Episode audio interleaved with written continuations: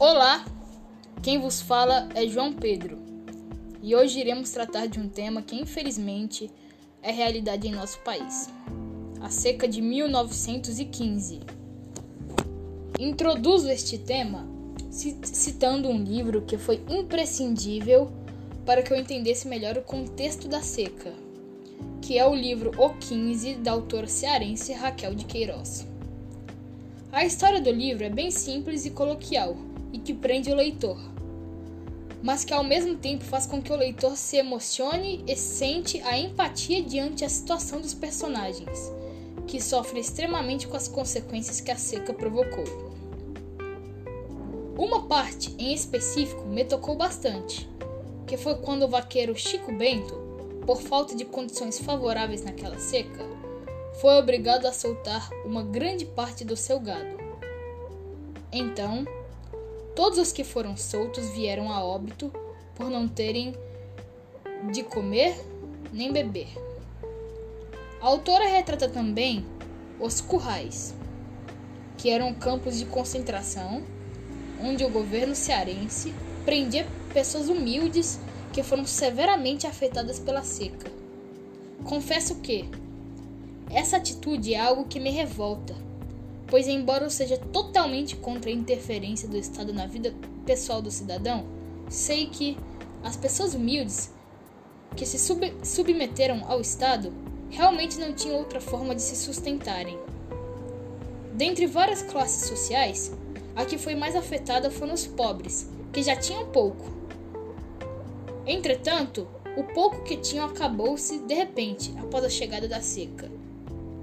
Os que já possuíam algum certo patrimônio conseguiram partir para longe, como por exemplo o vaqueiro Chico Bento, que não quis ficar no interior e receber ajuda do governo. Portanto, optou por levar sua família em uma jornada procurando por novos ares, onde talvez conseguisse se restabelecer financeiramente. Mediante duas crises no Nordeste, aconteceu no Brasil um fenômeno marcante denominado migração interna, isto é, regiões que foram mais afetadas pelas secas, no caso o Nordeste, reduziram suas populações em grande parte, visto que inúmeras pessoas migraram em busca de uma vida próspera. A miséria era realidade na vida do nordesti nordestino, e quem conseguia ter alimentos e água eram só os privilegiados. A drama dramaturga cearense evidencia em diversas partes de seu livro a miséria dos recursos para que o leitor, por meio de relatos, consiga sentir na pele o que foi a seca. Este é um dos trechos em que a miséria está palpável.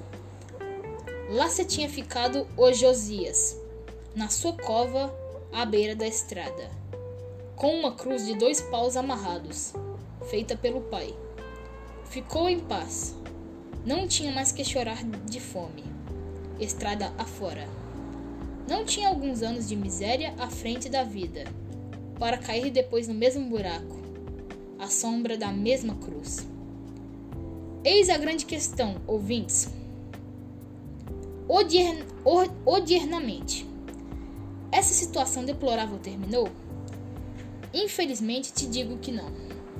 A miséria é algo presente na nossa sociedade atual a região nordestina ainda continuou com pouca água mesmo após várias décadas das secas.